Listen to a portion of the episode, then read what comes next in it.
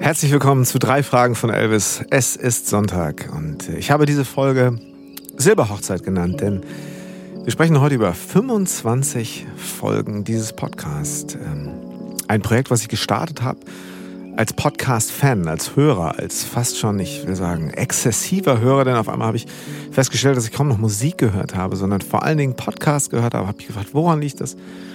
Ähm, und nehme ich da wirklich so viel mit, wie ich in dem Moment immer denke? Und ja, ich glaube, jetzt auch rückblickend ähm, kann ich das sagen, als Podcast-Hörer, das Experiment zu sagen, ich lade Gäste in diesen Podcast ein, inspiriert von drei Fragen meines Sohnes, der irgendwann mal mit einem Zettel vor mir stand, wo er drauf geschrieben hatte, hm, das machst du gerne, was kannst du eigentlich gut und was findest du cool? Ähm, dass das die Inspiration war, mich mit Menschen zu treffen, zu einem Gespräch. Bewusst sage ich immer, dass es kein Interview ist, sondern es ist, äh, ja, es ist ein Gespräch, das in jede Richtung gehen kann. Und inspiriert davon ist, ähm, äh, wie die oder derjenige denn mit der Situation umgeht, dass wir wahrscheinlich nicht nur seit dem letzten Jahr, sondern ähm, vermutlich jeden Tag in unserem Leben damit konfrontiert sind, so ein bisschen, wenn wir das möchten, zu hinterfragen bzw. so reinzuspüren, äh, was äh, mache ich hier gerade?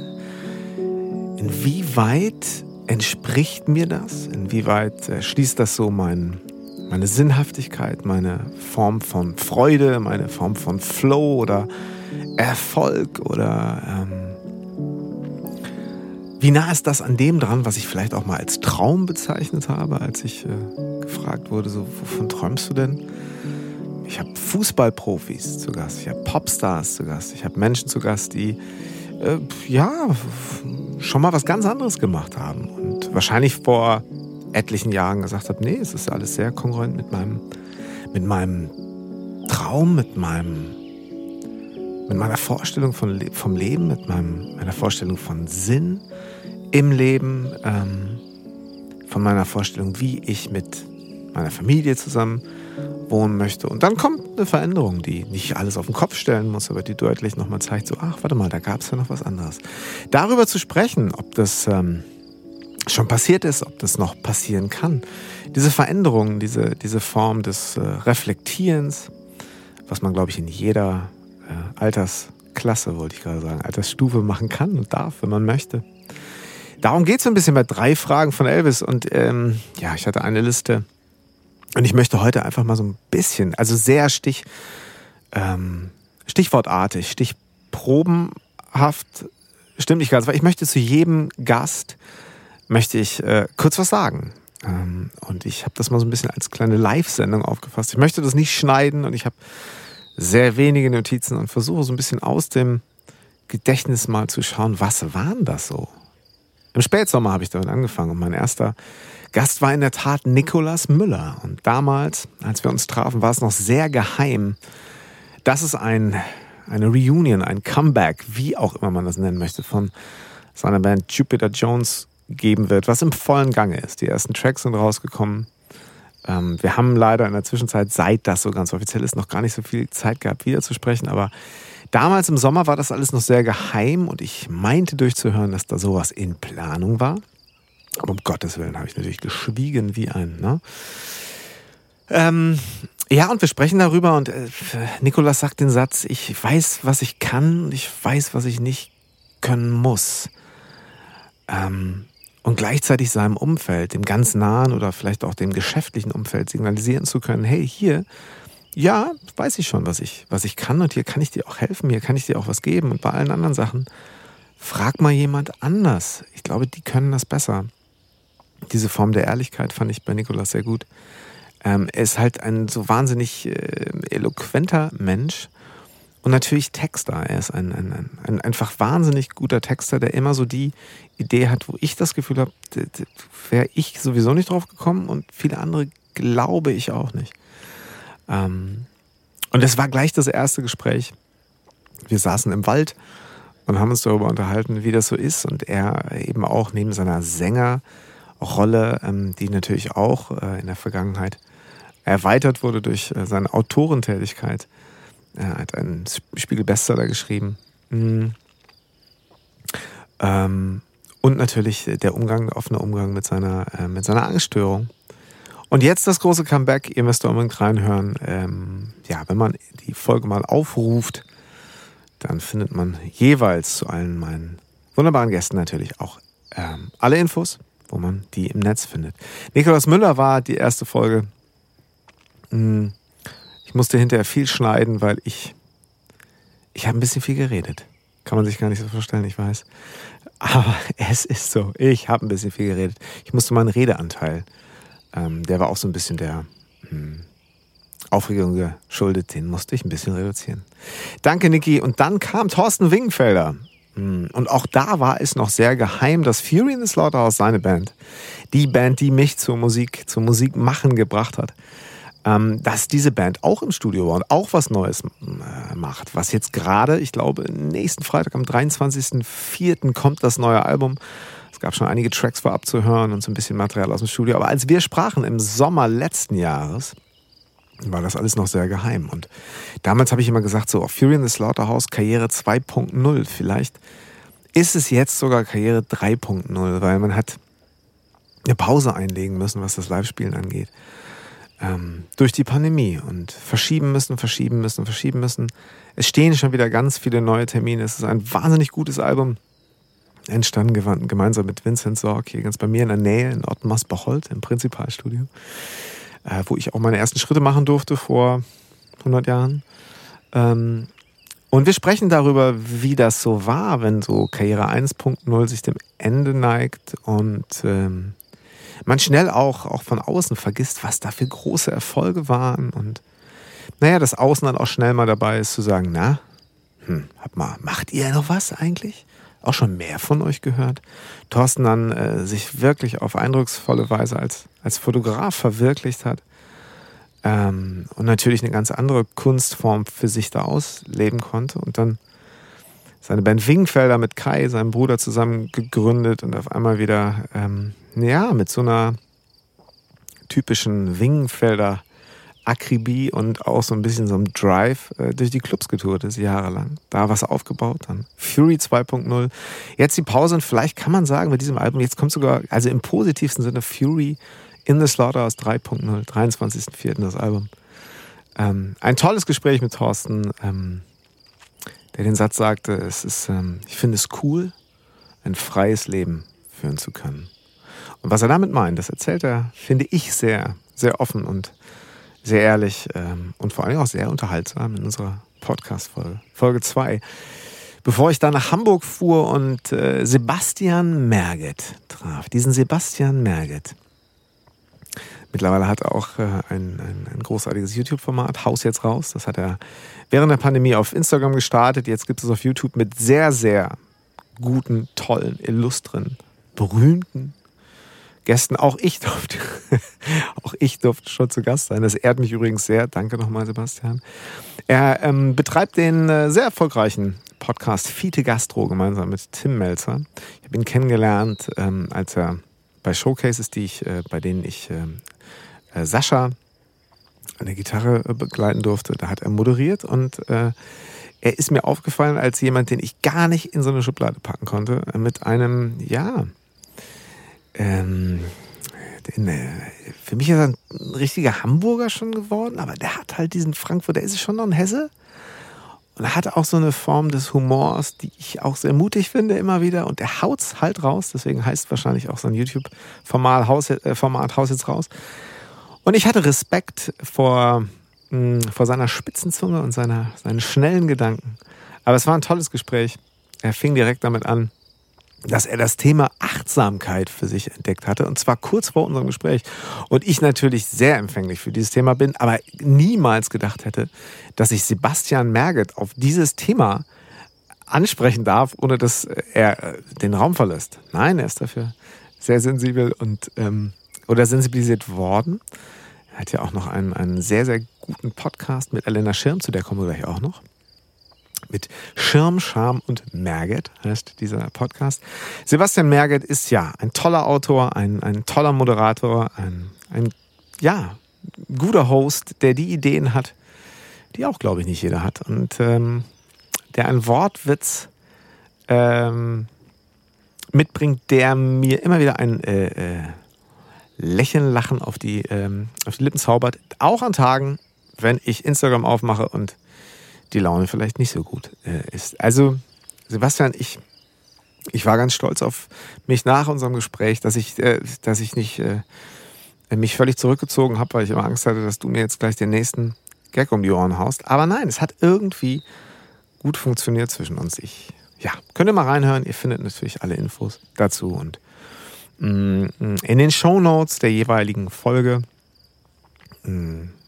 Bis dann mein, mein Freund und Mentor Rainer Kosso zu Gast war. Ein so angenehmer Mensch, mit dem ich viel Zeit verbringe, weil wir gerade in der Pandemie für uns äh, die langen Spaziergänge in der Natur äh, entdeckt haben, wo wir sinnieren und planen und auch schon an gemeinsamen Projekten gearbeitet haben.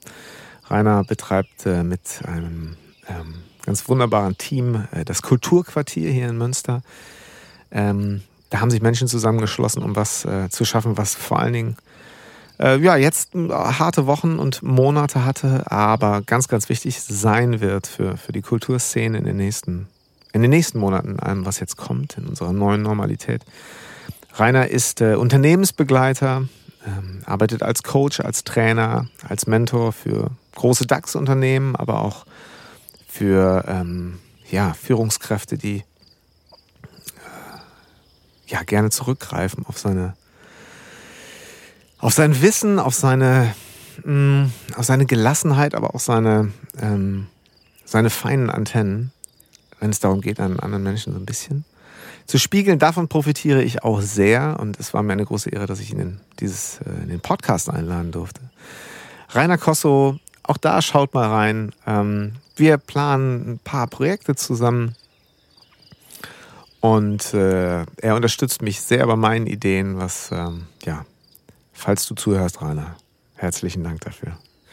Und dann habe ich mich sehr gefreut, dass Stefanie Hünecke zu Gast war. Das ist eines der ersten Gespräche, was ich geführt habe für drei Fragen von Elvis. Und äh, ich kenne Stefanie eigentlich eher über ihren Mann. Denn Chris Hünecke ist der Gitarrist und Songwriter von Revolverheld, äh, mit dem ich auch schon zusammengearbeitet habe, den ich auch sehr schätze, sowohl als Mensch als auch als Musiker. Ähm, aber darum soll es jetzt ausnahmsweise mal gar nicht gehen, denn Stefanie, ähm, ich fand ihren ihren Weg einfach sehr inspirierend. Steffi hat sich äh, vor einigen Jahren äh, den Traum erfüllt und hat zwei Cafés, sehr persönlich, sehr, sehr schöne Orte aufgebaut. Er hat sich so richtig den Traum vom eigenen Café aufgebaut. Und äh, ein Platz für schöne Dinge, ein Platz für Begegnungen, wo man zusammenkommt. Und hat das auch auf, äh, glaube ich, mit ganz vielen, davon erzählt sie ja auch, mit ganz viel Herzblut und auch ganz viel Leidenschaft betrieben und irgendwann gemerkt, dass es Zeit für Veränderung ist. Und ähm, wahrscheinlich äh, schon ein etwas äh, längerer Abnabelungsprozess, wie gesagt, darüber erzählt sie auch. Und hat eine ähm, Ausbildung zum systemischen Coach gemacht als Achtsamkeitstrainerin und arbeitet vor allen Dingen jetzt gemeinsam mit ihrem Co-Coach Kali, ihrem Hund.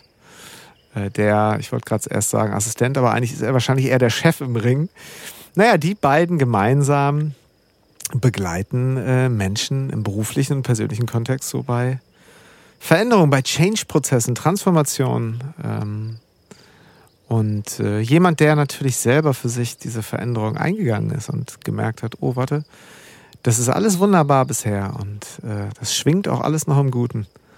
Ähm, aber für mich war einfach was Neues dran. Für mich war etwas dran, wo ich auch was loslassen musste, was natürlich vollkommen äh, meine gesamte Aufmerksamkeit und meine Leidenschaft ähm, schon in Anspruch genommen hatte. Im besten Sinne auch. Und ich fange aber was Neues an. Es gibt da, es kommt da noch was Neues. Und äh, ich hatte den Traum ja gelebt. Davon erzählt sie. Um dann in einen neuen Traum reinzugehen. Und eigentlich wollte ich ja auch noch ein Coaching bei ihr buchen. Da bin ich einfach in diesem Jahr noch nicht zugekommen, beziehungsweise im letzten Jahr. Aber das ist nur aufgeschoben. Stefanie Hünecke, müsst ihr unbedingt mal reinhören. Ähm, ein sehr schönes Gespräch war das auch. Ja, mein Freund aus Münster, Jonas Wagner. Der Jonas, der Schattenmann. Den hatte ich als nächstes im äh, Podcast zu Gast, der, mh, mm, ja, wie soll ich sagen, äh, der äh, im Podcast dann quasi auch sagte, hey, das tut überhaupt nicht zur Sache, welche Management Company ich hier noch habe und welche KünstlerInnen ich äh, noch so betreue. Und äh, ich musste in dem Moment etwas switchen, hab's dann auch so ein bisschen inkognito gelassen, was ich im Nachhinein super spannend finde. Jonas ist Manager ähm, von Größen im Comedy-Bereich, sowohl alten Recken und Hasen als auch ähm, neuen, äh, ganz aufstrebenden Künstlerinnen und Künstlern. Und man könnte durchaus da auch mal richtig äh, was drüber erzählen und auch so ein bisschen prahlen. Aber das würde ja gar nicht zu Jonas passen. Und äh, so sieht er sich auch nicht. Äh, das Ganze, ja, findet er, ich weiß gar nicht, aber wir sind die, wir sind die Männer, die Leute im Hintergrund, sagt er, glaube ich. Er tritt aber auch in den Vordergrund, denn er hat einen sehr erfolgreichen Recording-Blog, der heißt auch so. Ein YouTube-Kanal, wo er nämlich aufstrebenden Produzentinnen und Produzenten zeigt, wie man doch ganz unprätentiös und ohne jetzt sich erstmal für äh, einen äh, Mörderkredit ein Studio aufzubauen, durchaus einfach Musik machen kann, die in jedem Format funktionieren kann und das, dass das Ganze sogar noch unglaublich viel Spaß machen kann und die Hemmschwelle einfach nicht hoch sein muss, zu sagen, ich lege los. Und genauso hat er es auch gemacht. Mittlerweile ist das ein, ein, ein sehr erfolgreicher YouTube-Kanal, Recording-Blog. Jonas Wagner, ein großer Tipp. Ich gucke da immer mal wieder rein und denke mir, ey, habe ich noch nie von gehört, was der da schon wieder zeigt, wie man mit welchem Plugin was irgendwie machen kann. Warum habe ich davon noch nie gehört? Und bin gleichzeitig einfach wahnsinnig dankbar, dass das dass es das alles jetzt so gibt. Ähm, und als ich gerade von den KünstlerInnen und Künstlern sprach, im Comedy-Bereich, da habe ich gleich jemanden ähm, überschlagen, unterschlagen, könnte man auch sagen. Till Hoheneder war noch vor Jonas Wagner zu Gast.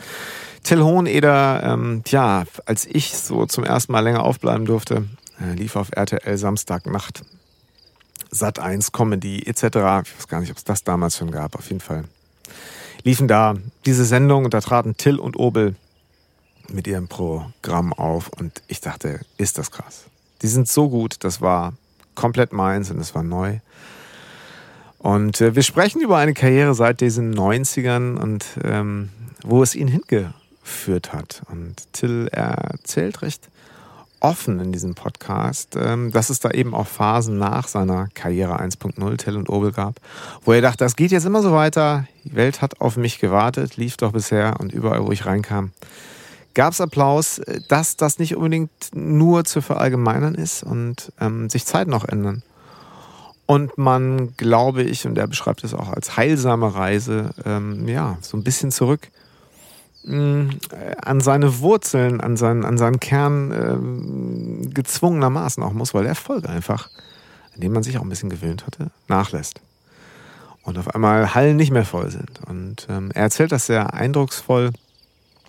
Und ähm, ich mag die Geschichte sehr, wie er sich dann letztendlich als Autor wiedergefunden hat, weil er äh, ja auch so ein bisschen fast, äh, ja, Zufall wäre das falsche Wort, aber er ist da irgendwie so ein bisschen so, da ging eine Tür auf und sagte, ja, das stand Autor drauf, sagt er, glaube ich. Und äh, bin ich dann durch, weil da einer mit ein bisschen Geld gewunken hat. Und auf einmal war ich Autor und wie sagt er, ähm, der Ball, den ich durch Zufall an den Kopf gekriegt hatte, lag auf einmal wieder im Tor.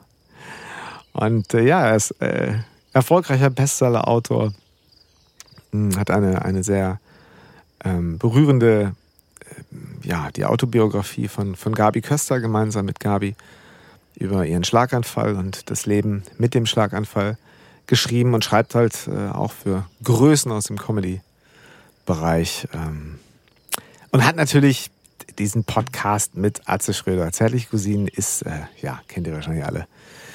Ähm, das ist natürlich auch mittlerweile ein Meilenstein im Podcast-Business. Sie waren relativ früh dabei. Und das zahlt sich jetzt aus. Ähm, Till Hohneder. Müsst ihr unbedingt mal reinhören. Wo war ich stehen geblieben? Ich glaube, ich darf schon zu Charlie Klauser kommen. Charlie habe ich äh, kennengelernt, als ich quasi ihre Schülerband gemeinsam mit Peter Keller, zu dem kommen wir auch noch, produziert habe vor, oh Gott, das ist, äh, ja, das ist schon, schon ganz schön lange her, äh, 15 Jahre oder so. Ähm, und Charlie hat halt immer weitergemacht, weil Charlie halt so ein, ja, so ein musikalisches, menschliches Gesamtkunstwerk ist. Die, ähm, ja, auch immer vielleicht, auch wenn ich das so sagen darf, ein bisschen damit oh, zu kämpfen ist vielleicht ein bisschen zu groß ausgedrückt, aber ihr wisst, was ich meine, ähm, hatte, dass sie einfach so viel Talent hat, so viele Instrumente spielt und man könnte sagen, hochbegabt, ähm, sehr, sehr, sehr, sehr hochbegabt ist, dass natürlich die Entscheidungsfindung auch durchaus mal so ein bisschen stressig werden kann. Was will ich denn eigentlich so wirklich? Welches Instrument? Bin ich eigentlich Sängerin? Bin ich Instrumentalistin, Songwriterin, Produzentin? Bin ich alles? darf ich alles sein und was äh, mache ich eigentlich, wenn von außen immer alle sagen, jetzt musst dich entscheiden, jetzt fokussier dich mal und man sich denkt, haben die recht, habe ich recht, was fühle ich eigentlich? Darüber erzählt Charlie in diesem Podcast und das finde ich sehr, sehr, sehr gut, weil ich glaube, dass es nicht nur im, im, im künstlerischen Kontext eine, eine Frage ist. Da ist es vielleicht manchmal etwas offensichtlicher, weil äh, man eben sich vielleicht manchmal entscheiden muss, möchte ich Rampenlicht oder möchte ich Hintergrund? Oder möchte ich beides? Ähm, aber es, es sind ganz klare Parallelen, glaube ich, wenn es darum geht, wirklich etwas zu finden, wo man morgens aufsteht und sagt, oh, das entspricht mir. Und das muss nicht immer das Gleiche sein und das kann auch mal ähm, ins Stocken geraten und das kann auch mal so ein bisschen ähm, stressig und von Selbstzweifeln behaftet sein, aber ich stehe morgens auf und das, das bin ich irgendwie. Ähm, und das fand ich ganz schön, wie Charlie da noch in ihrem jungen Alter davon erzählt, wie das halt so war. Ähm, Elena Schirm. Ich habe gerade schon gesagt, Elena ist auch Podcasterin, unter anderem. Hat den Podcast mit Schirm, Charme und Merget, gemeinsam mit Sebastian Merget. Und ich kenne sie von The Voice of Germany, wo sie sich so ein bisschen als äh, Artist äh, Relations Managerin darum kümmerte, zu schauen, so fühlen sich denn die prominenten Coaches und ihre Teams und ähm, ihre Entourage, fühlen die sich denn hier wohl bei The Voice, bei diesem Format, wo es darauf ankommt, dass alle irgendwo schon viel, ähm, hm, wie soll ich sagen, schon viel Sinnhaftigkeit in ihrer Tätigkeit äh, äh, empfinden, weil ich glaube, das macht das Format so ein bisschen aus, dass die Protagonistinnen und Protagonisten äh, sich relativ frei ausleben können. Ich glaube, das ist das, was beim Publikum sehr gut ankommt. Und ähm, Elena kümmert sich tatsächlich darum und sie sprach auch davon, ich, ich, ich manage Egos. Ähm, und ich weiß aus eigener Erfahrung, weil ich da ja einige Jahre gearbeitet habe bei The Voice, dass das schon eine Aufgabe ist, aber eben auch sehr erfüllend sein kann, wenn man den Effekt sieht, dass das alles irgendwo auch eins ist. Und das macht sie, ähm, macht sie ganz toll. Wir hatten bei The Voice nie wirklich, ja, so ganz, ganz direkten Kontakt. Aber ich habe sie beobachtet, wie sie das so macht, fand das toll. Jetzt hat sie noch eine, eine Ausbildung zum systemischen, zur systemischen Coaching gemacht und ähm, bin total gespannt. Wollte sie auch immer mal befragen, wie das denn so, äh, wie es denn da so losgeht, was denn da so passiert ist für sie, auch im Rahmen dieser systemischen Ausbildung. Sehr spannend. Elena Scherm, auf jeden Fall ähm, solltet ihr da mal reinhören, denn ähm, auch sie, äh, und das ist das Schöne an diesem Format, wählt ein sehr offenes Wort. Und ähm, das ist auch das, was natürlich mir so als Host, ich sagte es ja eingangs schon, ich bin ja vor allen Dingen Podcast-Fan und dann Podcast-Host geworden und habe natürlich auch immer eine hohe Erwartungshaltung an mich gehabt. Kann ich das? Mache ich das auch nett genug, dass sich alle irgendwie gut fühlen? Ja, äh, ich kann eigentlich sagen, dass alle meiner Gäste äh, es mir da sehr leicht gemacht haben bislang. Herzlichen Dank an dieser Stelle. Und dann hatte ich Melanie Rabe zu Gast, eine Bestseller-Autorin und quasi auch so ein bisschen ein ähm, ja, kreatives Gesamtkunstwerk, die ähm, ich immer so ein bisschen auch äh, beobachtet habe, was ihr kreatives Schaffen angeht, weil sie so auf Social Media auch ihre Follower da sehr teilhaben lässt. Wo ist sie gerade? Was macht sie gerade? Sie schreibt gerade neues Buch oder sammelt sie gerade Ideen und wie stellt sie sich auf? und inspiriert sich selber, bleibt inspiriert, bleibt kreativ. Ähm, wo wir beim Stichwort wären, denn äh, Ende des Jahres hat sie äh, mit Kreativität ein Buch veröffentlicht, wo es genau um das Thema geht, aus ihrer Sicht, aus ihrer Erfahrung, aus dem, was sie ja auch von anderen kreativen äh, Menschen ähm, lernen durfte und, und mitgenommen hat. Daran lässt sie uns teilhaben. Kreativität, wie sie uns äh, stärker und mutiger macht, ist, glaube ich, der Untertitel. Und das ist eigentlich auch der Punkt. Und äh, was ich so schön finde, ist, dass sie einfach aufzeigt, dass in jedem Berufsfeld, äh, da muss man nicht unbedingt Bildhauerin oder Musikerin sein, in jedem Berufsfeld einfach so viele kreative Elemente ähm, nicht nur vorhanden sind, sondern auch vonnöten sind. Und äh, man selber und äh, ein Team so davon profitieren, dass äh, es einfach vor allen Dingen, ähm, dass man sich traut, da einfach reinzugehen, das auch für sich zu erkennen, dass man kreativ sein darf und für sich den Nutzen und auch, wie gesagt, für ein Team diesen Nutzen erkennt. Ähm, dass es uns über Täler hinweg helfen kann, dass es äh, uns hilft, uns ein bisschen besser zu verstehen, weil ich glaube, viele AutorInnen äh, schreiben ihre Bücher und äh, merken hinterher, oh, was hat mir denn das jetzt gerade auch über mich erzählt? Melanie Rabe lässt uns, wie gesagt, auf eine sehr, sehr, ja, so eine unglaublich erfrischende Art, wie, wie sie aus ihrem Leben äh, als, als Mensch und als eben auch Autorin über ihr kreatives Leben erzählt. Das Buch ist äh, ein absoluter Tipp, Kreativität weil es äh, ein Buch ist, das kann man schon häufig gelesen haben. Ich nehme es immer wieder in die Hand und äh, entdecke dann Abschnitte, wo ich denke, okay, das passt jetzt gerade in diesem Moment wahnsinnig gut zu dem, wo ich vielleicht gerade ein bisschen Bestätigung oder zumindest ein bisschen Boost oder, oder auch äh, Trost brauche. Und äh, wie gesagt, dafür muss man nicht an einer neuen Platte oder an einem neuen Kunstwerk arbeiten. Das kann durchaus auch sein, wenn man einfach auf dem Weg ins Büro ist und denkt, ach Mensch, ähm, wie kann ich mich denn hier wirklich so einbringen, wie es mir entspricht. Darum geht es ja auch so ein bisschen in diesem Podcast. Insofern, äh, Melanie Rabe, äh, ich danke dir sehr, dass du, dass du zu Gast warst bei drei Fragen von Elvis. Schaut euch das oder hört euch das unbedingt mal an. Mhm. René Nosson traf ich äh, ja, auf dem Bückeberg äh, im, im Weserbergland ähm, bei Bückeburg, zwischen Rinteln und Bückeburg, ich hoffe, ich sage das jetzt richtig, saßen wir und guckten ins Tal. Es war neblig und wir saßen, boah, bei fast Minustemperaturen, saßen wir auf einer Steinbank und guckten ins Tal und unterhielten uns über, über sein bewegtes Leben. Wir lernten uns kennen bei The Voice of Germany, wo er Kandidat war, das Halbfinale damals kam. Und ich immer schon so ein bisschen das Gefühl hatte, ach, der Kerl, der, ach, der hat schon so irgendwo, der hat schon so einiges gesehen und ähm, wann, äh, wann lässt er uns daran mal teilhaben?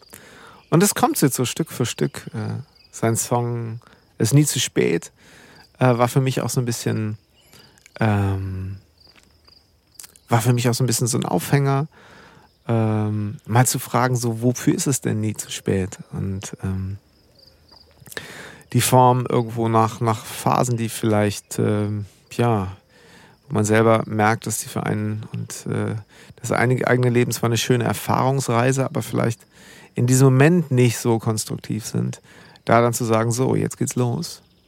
Da hat René ähm, was für sich gefunden und ähm, ich weiß aus Gesprächen, die wir letzte Woche geführt haben, dass er da auch ziemlich unterwegs ist gerade und äh, es bald neue Musik gibt und ähm, er sich natürlich auch danach sehnt, wieder auf die Bühne zu können. René Nosson solltet ihr auf jeden Fall auch mal reinhören.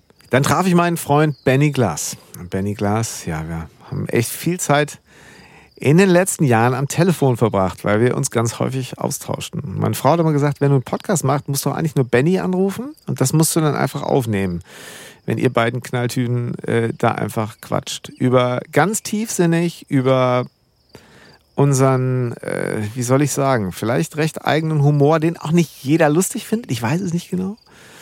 Ähm, aber diese Mischung zeigt sich, glaube ich, auch in unserem Podcast. Benny spricht aber vor allem auch darüber, wie es ihm so ergangen ist, ähm, nach einem guten halben Jahr Pandemie, als äh, solo-selbstständiger Musiker und Familienvater, zwei kleine Kiddies, die ähm, ja, mit ihm viel Zeit verbracht haben, weil seine Frau noch gerade äh, ihr Medizinstudium zu Ende machte. Ich glaube, jetzt damit äh, das beendet hat und Glückwunsch an dieser Stelle. Aber Benny dementsprechend so, ja, in der Pandemie, in den Lockdown-Zeiten, der war, der mit den kleinen Kids nie auf den Spielplatz konnte. Der sich mit 80 bis 90 äh, Seiten Formularen äh, für die Grundsicherung rumschlagen musste, weil es die Möglichkeit oder die einzige Möglichkeit zu dem Zeitpunkt war, ihn als so selbstständigen Musiker ähm, äh, wirklich diese, ja, finanziell über die Runden zu kommen. Das darf ich so sagen, weil er so offen in diesem Podcast genau darüber spricht, wie das so ist. Ähm, und zwar auf eine Art, die für mich, und das habe ich eben auch von ganz vielen Musikerinnen und Musikern gehört, die ähm, jetzt nicht äh, schwarz malt, sondern die eher Mut gemacht hat. Auch wenn man, wenn man jetzt die reinen Fakten sieht, manchmal denken müsste, oh Mann, ey. Uh, schon ein Downer. So. Aber die Art und Weise, wie Benny so ein bisschen seine Situation darstellt, hat, äh, ich habe wahnsinnig viel gute Nachrichten und Feedbacks zu dieser Podcast-Folge aus der Kulturbranche gekriegt und ich glaube Benny auch. Und ähm, wir werden jetzt demnächst bald auch eine kleine Folge aufnehmen, wo wir mal drüber sprechen und was bisher geschah. Also ähnlich wie jetzt gerade. Und es war natürlich immer so ein bisschen das Ansinnen, auch so aus den verschiedensten Bereichen Menschen zu treffen, äh, von denen ich vielleicht viel weiß, aber auch gerne mal, von denen ich nichts weiß und oder aus deren Bereich ich nichts weiß. Und ich hatte ähm, danach dann zu Gast den Dr. Jochen Veit, Dr. Med Jochen Veit.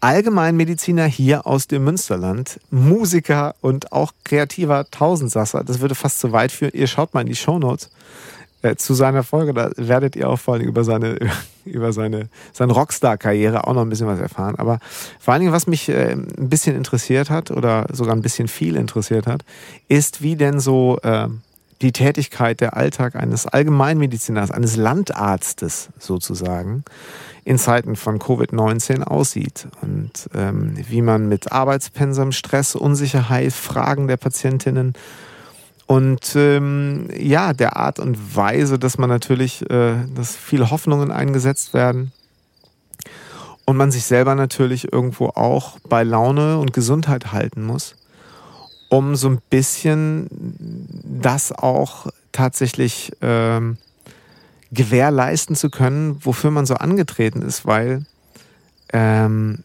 so hatte ich es im, von außen so ein bisschen interpretiert, Jochen so Arzt aus Leidenschaft ist und nicht weil es gerade nichts anderes gab auf dem Arbeitsmarkt. Ähm, wie geht man damit um? Viel Idealismus, was das Arztsein an sich angeht und dann eine Belastung, die man sich nicht aussuchen und auf die man sich vielleicht auch nicht vorbereiten konnte. Und äh, Sicherheit, ähm, ähm, Sicherheit äh, äh signalisieren, Sicherheit versprühen, wo eigentlich alles gerade so ein bisschen wackelt. Ähm, ein schönes Gespräch mit mit Jochen und wie gesagt, seine Nebenschauplätze besprechen wir auch noch. Und äh, ja, eigentlich genau so sollte es sein. Und dann kam schon, ich gucke mal auf meine Liste, dann kam schon Johannes Strate. Johannes kenne ich auch schon lange. Johannes kenne ich, äh, als die Band Revolverheld ihre ersten Auftritte hatte, war ein Auftritt hier in Münster. Da sah ich ihn backstage mit einer Flasche Vitell und einem Handtuch um den Hals gewickelt oder einen Schal um den Hals gewickelt, wo ich dachte, ah, die Jungs, äh, die haben was vor.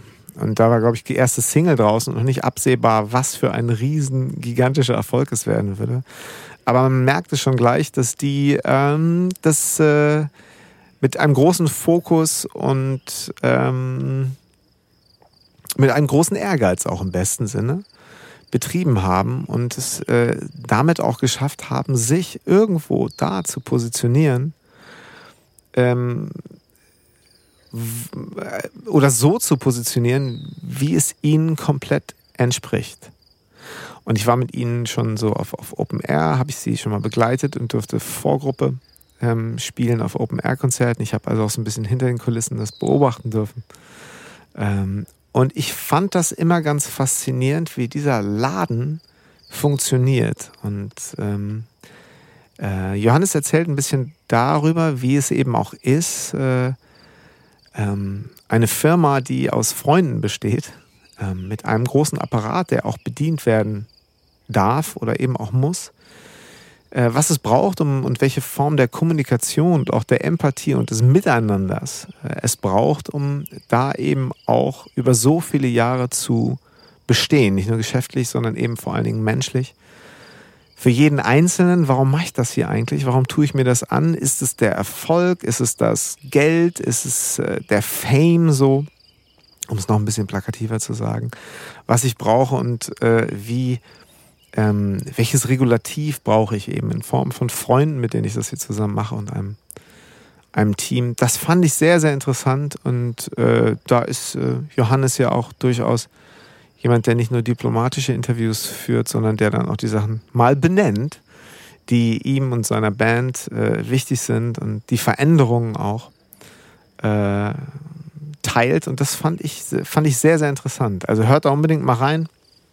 Ich glaube, es ist Folge 14 oder 15 mit Johannes Strate. Dann war nämlich schon fast Weihnachten. Und ich glaube, die letzte Folge vor Weihnachten habe ich, äh, da habe ich Lisa Feller getroffen. Lisa Feller kommt ja auch aus Münster. Ähm, Lisa Feller hat äh, ja eine, eine, eine auch ganz imposante Karriere hier aus dieser Münsteraner Provinz heraus äh, durch äh, so viele Bühnen und ähm, Fernsehshows in den letzten Jahren äh, ist sie, äh, ich wollte gerade sagen, durchgereicht worden. Das klingt total negativ. Ich wollte eigentlich nur signalisieren, wie viel Lisa macht. Und ähm, äh, ich habe mich immer gedacht, wie kriegt die das hin?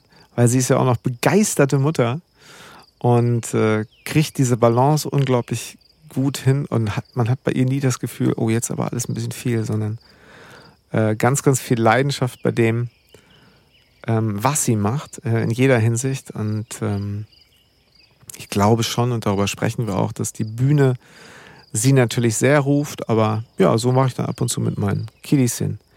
Fernseher an und dann sitzt sie wieder in der Rateshow und meine Jungs lieben Rateshows. Ah, da ist Lisa, sagen sie dann immer. Oder bei der Maus. Auch da ist sie dann immer, frag doch mal die Maus, immer wieder dabei.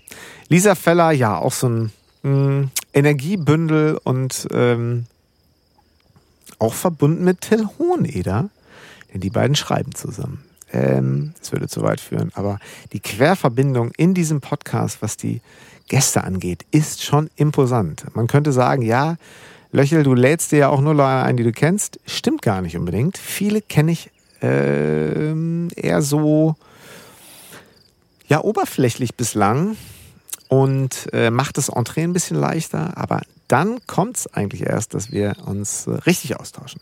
Und das war mit Lisa zum Beispiel auch richtig, richtig schön. Bevor ich dann jemanden traf, der, ja, den kannte ich schon besser. Peter Keller. Peter Keller ist einfach, ja, es ist einfach ein Haudegen. Den kenne ich ja schon 20 Jahre. Peter ist, äh, ja, ähm, das, äh, der Untertitel unserer Folge heißt Herz aus Rock. Peter ist halt so ein Rocker.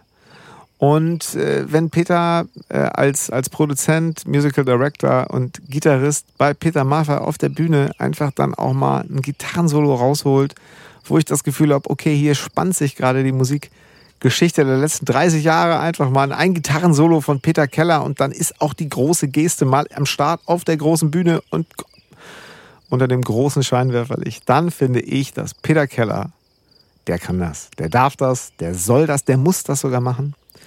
Wir können uns herrlich auch über so alte Autos und über die äh, Werkstattkosten dieser alten Autos können wir uns herrlich unterhalten und austauschen.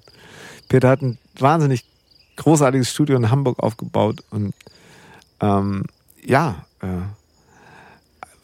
nach 20 Jahren auf den großen Tourneen mit Peter Maffay und Tabaluga und seine Arbeit als Produzent für, für viele andere Künstler äh, musste auch so in diesem letzten Jahr einfach mal ähm, er erzählte auch so ein bisschen so mal wieder an den Kern ran. Was war das? Wir sprechen viel äh, darüber, wie wir so angefangen haben, Musik zu machen und warum und so.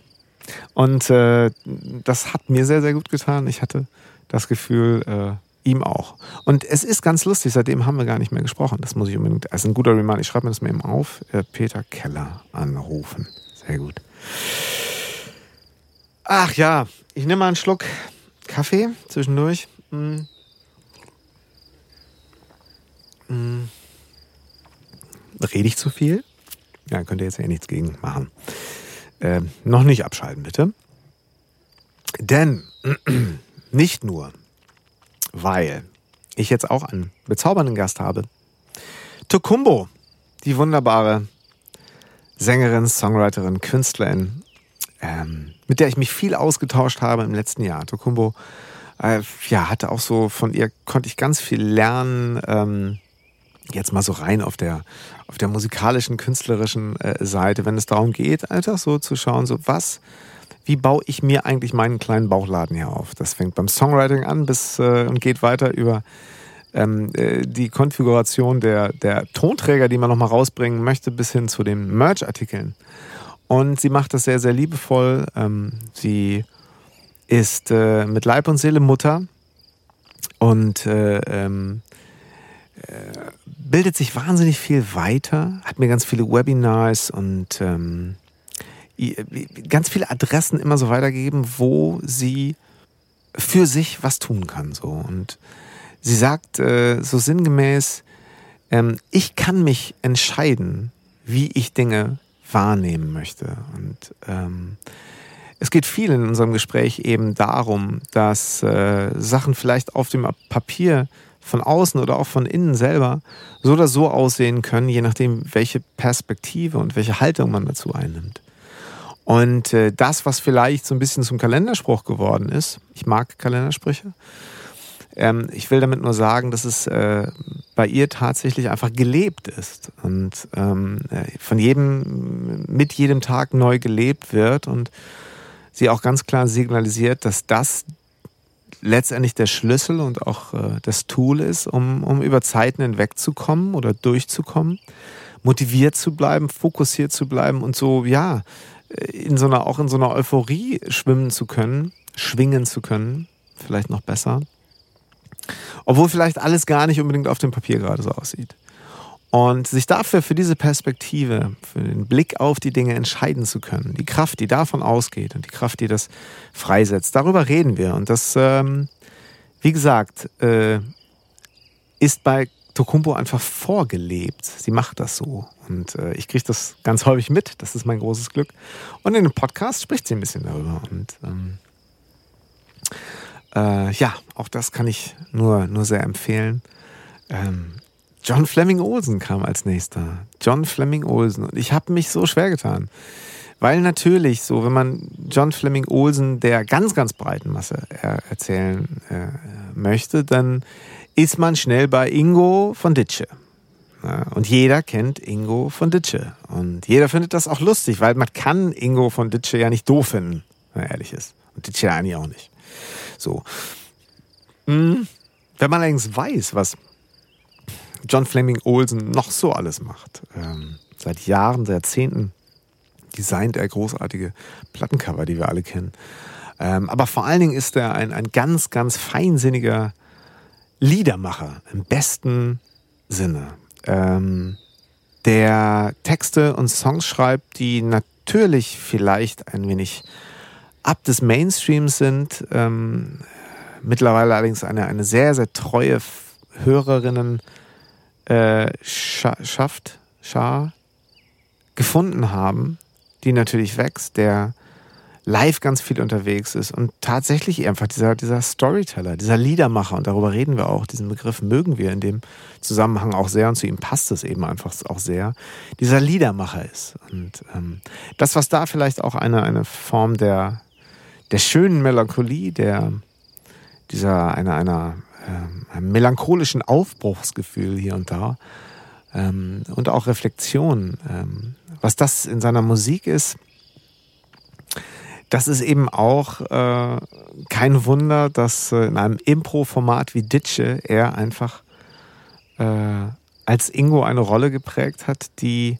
zwar natürlich lustig ist und die auch klamaukig sein kann, die aber nur so deswegen auch so deep sein kann, weil es da eben auch diese andere Seite gibt. Und ähm, das miteinander zu vereinbaren, ohne dass die ähm, dass das Außen häufig oder dein Umfeld dann auch sagt, du musst dich jetzt aber entscheiden. Wer bist denn du so? Und das kann halt wehtun, glaube ich. Ähm, mh, dazu muss man sagen, dass äh, John Fleming Olsen mit seiner Band Texas Lightning dann auch noch so einen wahnsinnigen Überfliegererfolg hatte und ein paar hunderttausend Platten verkauft hat. Und was macht das so alles mit dir? Ähm, und er spricht ganz offen auch über eine Phase, wo er notgedrungen alles quasi auf Null runtergefahren hat, um sich erstmal wieder selber zu finden, zu sortieren und ähm, auch so ein bisschen heile zu werden. Darüber sprechen wir. Äh, Ähm, und auch da, es gibt ein ganz schönes Lied von, von John Fleming Olsen, was äh, ich auch in den Shownotes seiner Folge verlinkt habe. Ein tolles Video. Das schaut euch mal an. Also wie gesagt, ihr findet immer in den Folgen auf den Portalen Apple, Spotify, Deezer, Amazon Podcast ähm, und so weiter findet ihr natürlich immer die Shownotes, auch Links, wo ihr über die Künstlerinnen und Künstler, die Menschen hinter den Folgen ähm, ganz viel erfahren könnt. An Katrin Kramer habe ich dann getroffen und wir kennen uns eigentlich nur über die Musik. Und äh, es ist ein bisschen skurril, äh, beziehungsweise es ist ganz wunderbar, dass bei unserem ersten Zusammentreffen Thorsten Wingenfelder sagte irgendwann, komm, wir treffen uns mal mit Ann-Kathrin Kramer. Das ist eine Freundin von mir und wir setzen uns einfach mal zusammen hin und schreiben ein Lied. Und ich sagte, ja klar. Und das haben wir dann auch gemacht, tatsächlich.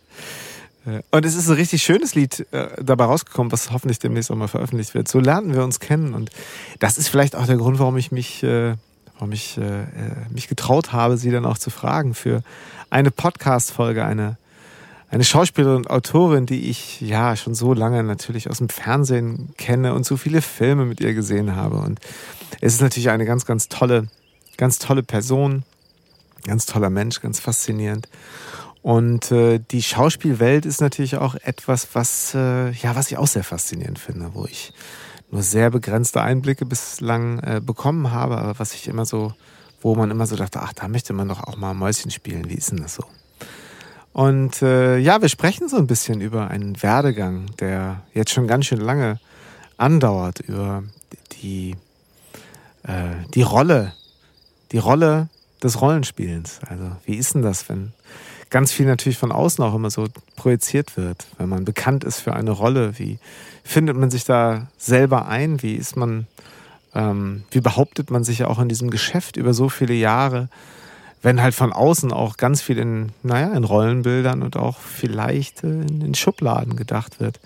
Was sich hoffentlich, äh, ja, äh, in der Vergangenheit und auch noch weiter so ein bisschen auflösen wird und die Klischees ähm, sich nach und nach auflesen werden. Aber ein paar Sachen werden wahrscheinlich bleiben. Und wie, wie findet man sich da zurecht? Bewahrt sich so ein bisschen seinen Kern und ähm, die Freude am Spielen und so ein bisschen die, die Ziele äh, und dieses Lebensgefühl. Darüber sprechen wir. Und ähm, das fand ich sehr, sehr inspirierend. Vielen Dank an Katrin. Mm, und wie gesagt, äh, nächstes Mal machen wir dann wieder Musik. Christian Müller habe ich dann getroffen, ein alter Freund von mir und, und Weggefährte, den ich äh, so ein bisschen begleiten durfte, auch an seinen ersten Schritten, als ich schon so ein paar Sachen im Musikgeschäft gemacht hatte, ging das bei ihm gerade so los. Er ist ein paar Jahre jünger als ich und wir haben einfach, glaube ich, so ein paar Sachen vielleicht so auf den Weg gebracht zusammen und ich konnte ein paar Sachen mit auf den Weg bringen. Und jetzt ist er da, ganz erfolgreicher Songwriter und äh, Produzent.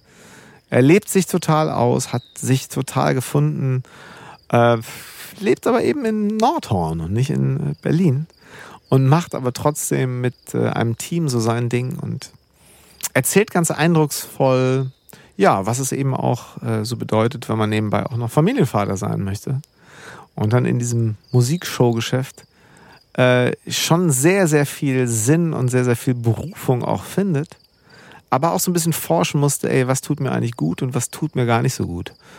Und welche Lassen, Sachen lasse ich einfach oder habe ich irgendwann für mich entschieden, komplett wegzulassen, ähm, weil ich das noch ein bisschen länger machen möchte.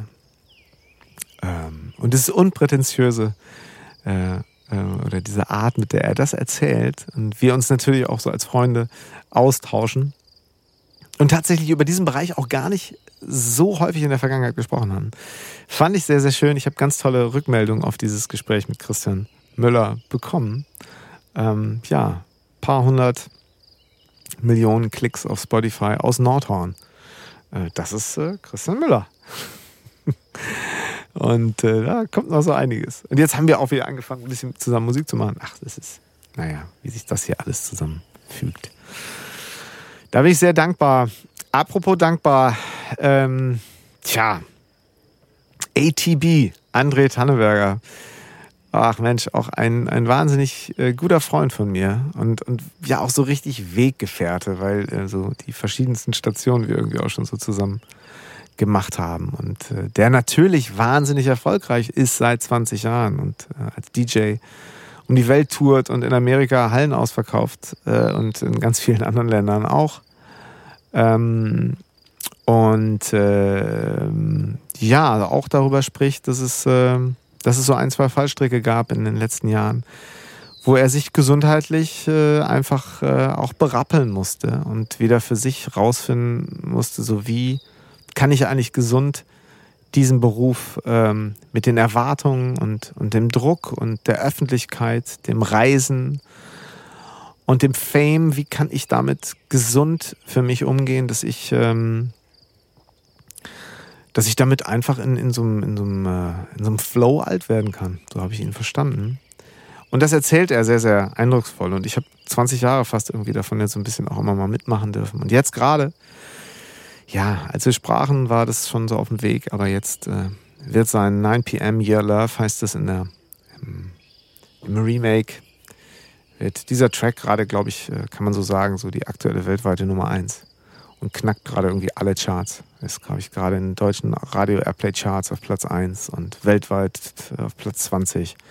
In jedem Land und das Ding, ja, jetzt geht es erst so richtig los. Und es freut mich so, weil ähm, der Song ist 20 Jahre alt, dazwischen ist ganz viel passiert, auch für ihn als Mensch. Äh, wo man von außen auch immer natürlich sagen kann, ja, bei dem ist doch alles super. Er läuft doch tierisch, jettet um die Welt, überall jubeln ihm die Leute zu. Hunderttausende von Followern hier, Millionen Follower da. Ist doch alles Wahnsinn. Ähm, kann man sich doch nur so wünschen. Und der auch davon spricht, dass oh, er sich vielleicht so ein paar Sachen nicht unbedingt gewünscht hat, aber die dazugehörten, äh, um der Mensch zu, zu, zu werden und zu sein, vor allen Dingen im, im, im Jetzt so, ähm, der ist. Und ähm, da ein, ein, ein Lebensmodell auch mit jetzt mit Familie, mit junger Familie gefunden zu haben, was zu ihm passt und was ihn sehr, sehr glücklich macht. Das erzählt er. Äh, und nebenbei hat er halt jetzt einen Welt, Welt, Welt, Super Welt-Hit. 9 p.m. Your Love. Müsst ihr ja nur das Radio anmachen. Läuft ja irgendwo. Ähm, wo waren wir stehen geblieben? Ja, also schon lange dabei, äh, trotz jungem Alter und Star und in dem Fall darf ich das sagen, Teenie-Star, Gil Ofarim. Äh, ja, Bravo, von der Bravo Photo Love Story oder für die Bravo Photo Love Story entdeckt und dann äh, zu einer äh, ja, beeindruckenden Persönlichkeit, zu einem Musiker, Songwriter gereift äh, mit ähm, ja, auch einer, einer Karriere und, und mit Sicherheit, und darüber erzählt er auch Berg- und Talfahrten und Dingen, auf die man sich nicht vorbereiten kann. Vor allem nicht, wenn man jung äh, in, dieses, äh, in dieses Geschäft ähm, äh, so ein bisschen reingerät äh, und äh, relativ schnell einfach äh, funktionieren muss. Ähm, und dann eben nach der Schule es einfach direkt ins Flugzeug geht und so durch die Welt. Und ähm, ganz viele Menschen natürlich auch äh, Erwartungen an, an zum einen das kreative Schaffen als, als, als Künstler, an die Leistungsfähigkeit, an das, hey, du musst jetzt funktionieren. Da geht vielleicht noch mehr, die eigenen Erwartungen zu denken, hey, wow, jetzt kann ich das reißen, jetzt muss ich nur Gas geben und ich will diszipliniert sein. Jemand, der, Wigel hat immer sehr stark an sich gearbeitet, ähm, hat, was noch ein ehrgeiziger Typ. Auch wieder, ich kann es nur sagen, im besten Sinne. Ähm, aber es kommen dann eben auch Zeiten, wo, ja, wo man notgedrungen auch innehalten darf und äh, hinterfragen darf, so, warte mal, äh, da wären wir mal wieder bei den drei Fragen von Elvis. Was, was, was mache ich eigentlich gerne? Was kann ich eigentlich gut? Und muss ich das gerne machen, weil ich das gut kann. Ähm, weil jetzt ja alle sagen, du wärst ja schön doof, wenn du da jetzt nicht Gas gibst. Das kannst du doch so gut, das fällt dir doch leicht. Darum musst du das doch machen, weil dann, ähm, nee, ist es das wirklich. Wenn das alles zusammenkommt und die Dinge zusammenspielen und dieses, was findest du cool, ist ja immer noch so als Frage von Elvis so für mich das Synonym für, was ist etwas, wo du voll drin aufgehst? Also, wo du ja dich einfach Zeit und Raum verlierst, äh, äh, vergisst, während du es tust. Also, keine Ahnung, das fängt bei den Kids an, wenn sie Fußball spielen, das Gefühl habe, ja, das könnten die jetzt halt einfach noch sieben Stunden so weitermachen und sind jetzt auch nicht ansprechbar und jetzt bloß nicht nach Hausaufgaben fragen. Ähm, wir kennen das vielleicht auch alle selber in Dingen, in denen wir voll aufgehen. Das ist das, was Elvis, glaube ich, bei den drei Fragen mit Was findest du cool meint.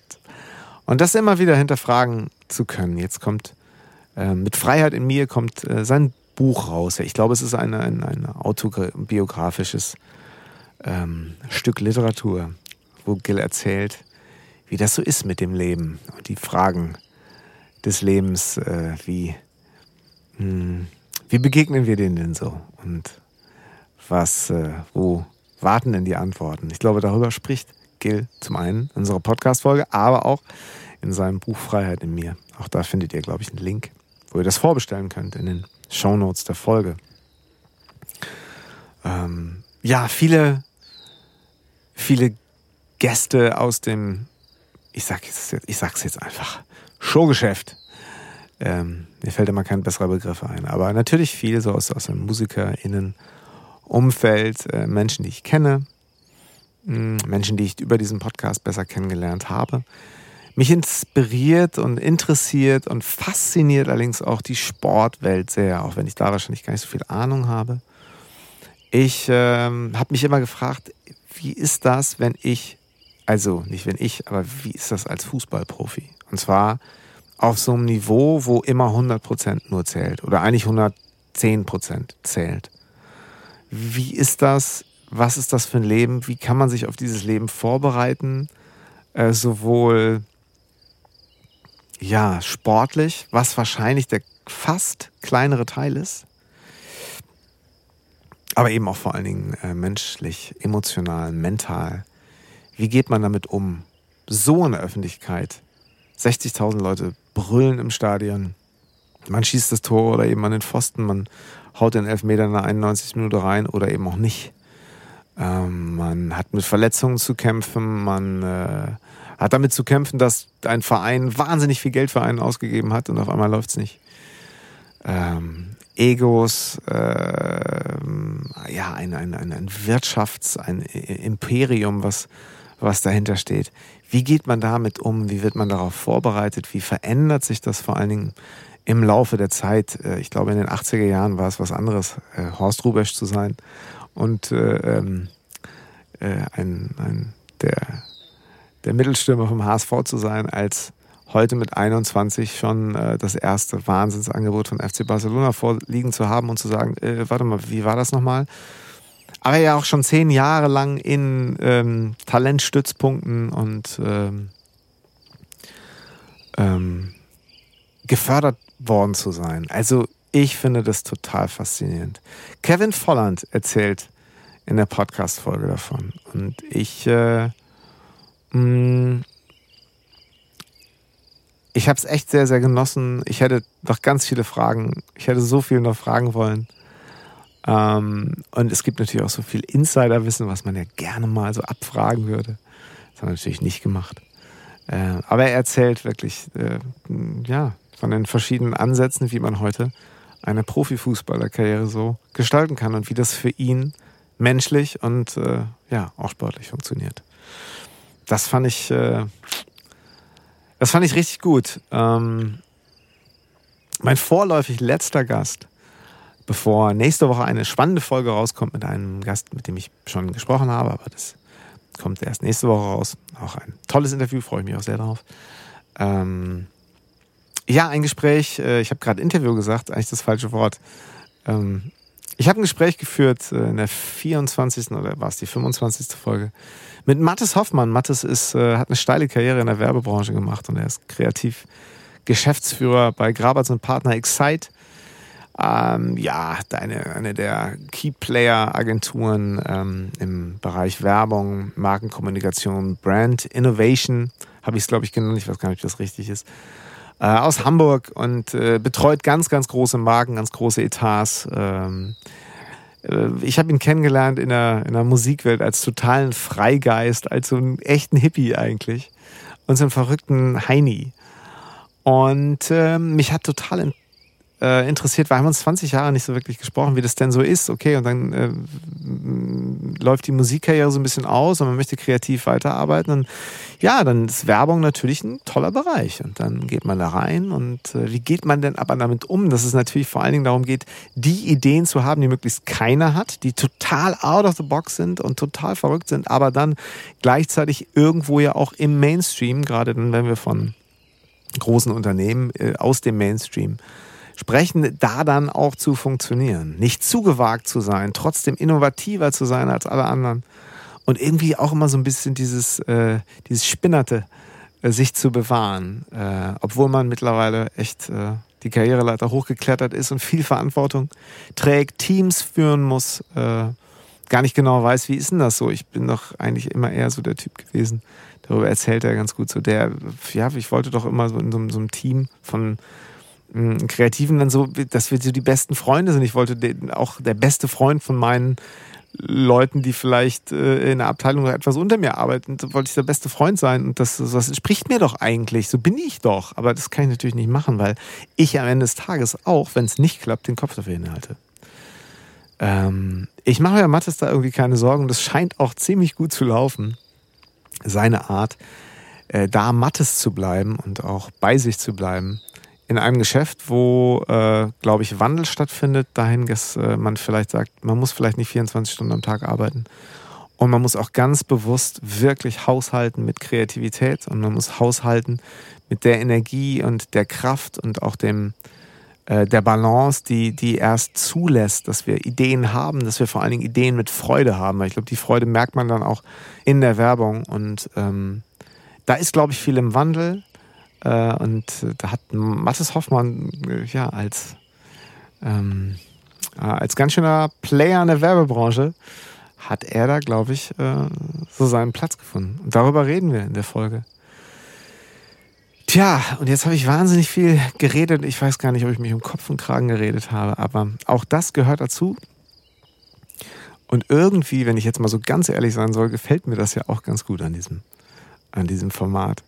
Drei Fragen von Elvis. Ähm, mein Podcast, den ich versuche einmal die Woche auf jeden Fall rauszusenden und der, äh, der einen immer größeren Part in meinem Leben auch einnimmt und äh, auch einnehmen darf und soll in Zukunft. Äh, und ich danke euch extrem für äh, so viele Nachrichten, die mich immer wieder erreichen, weil es äh, etwas anderes ist, ob man jetzt ein Lied hört und dann sagt, Mensch, Lied gefällt mir gut oder ob jemand äh, über eine Stunde eine Podcast-Folge hört und danach wirklich sagt, ach, da waren übrigens Sachen drin, das habe ich mitgenommen. Das hat mir gerade in diesem, passte das unglaublich gut in meine augenblickliche Situation und danke nochmal. Das sind Feedbacks, die sind neu für mich und die sind unglaublich beflügelnd und ähm, ich hätte gar nicht gedacht, äh, dass, ja, dass das nochmal so eine neue und eine andere Tür aufmacht. Vielen, vielen Dank dafür, vielen Dank für die Geduld. Äh, nicht jede Folge äh, läuft so, wie, wie sie vielleicht geplant ist, weil die Folgen sind nicht geplant. Ich habe meistens kaum Notizen und ich möchte gerne ein Gespräch führen. Und manchmal denke ich mir hinterher auch, ach, da hätte ich doch mal das noch fragen können. Warum ist mir das denn nicht eingefallen? Vielleicht fällt es mir beim nächsten Mal ein. Insofern danke für eure Geduld. Wenn es toll läuft, wenn es mal nicht so läuft. Ähm, ich werde versuchen, äh, mein, mein äh, Bestes versuchen, regelmäßig am Start zu bleiben. Einmal die Woche. Immer sonntags, wenn es heißt, drei Fragen von Elvis.